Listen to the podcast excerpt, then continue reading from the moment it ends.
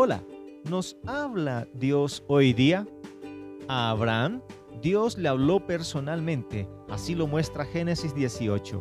En su versículo 33 leemos, Y Jehová se fue luego que acabó de hablar a Abraham, y Abraham volvió a su lugar.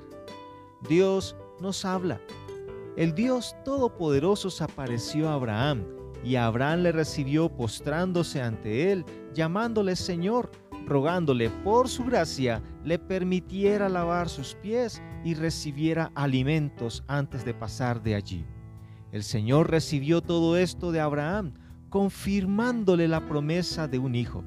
Sara, que escuchaba aquellas palabras, se rió, por lo que el Señor la amonestó, indicándole que para Dios no hay nada difícil.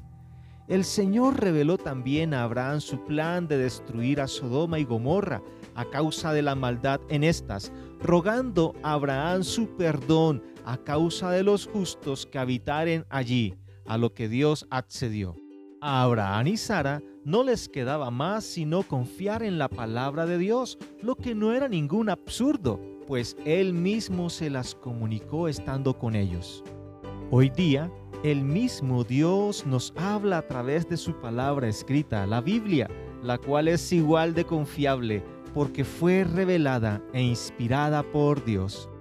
En la actualidad, Dios nos habla cuando leemos su palabra escrita, en la cual nos comunica sus promesas, su voluntad, revelándose a sí mismo, de modo que confiemos en Él por la fidelidad de su palabra. Te animo a leer Génesis 18 Allí Dios nos muestra que Él se ha acercado al hombre, revelándose a través de su palabra en la cual debemos confiar. Que Dios te bendiga. Buen ánimo.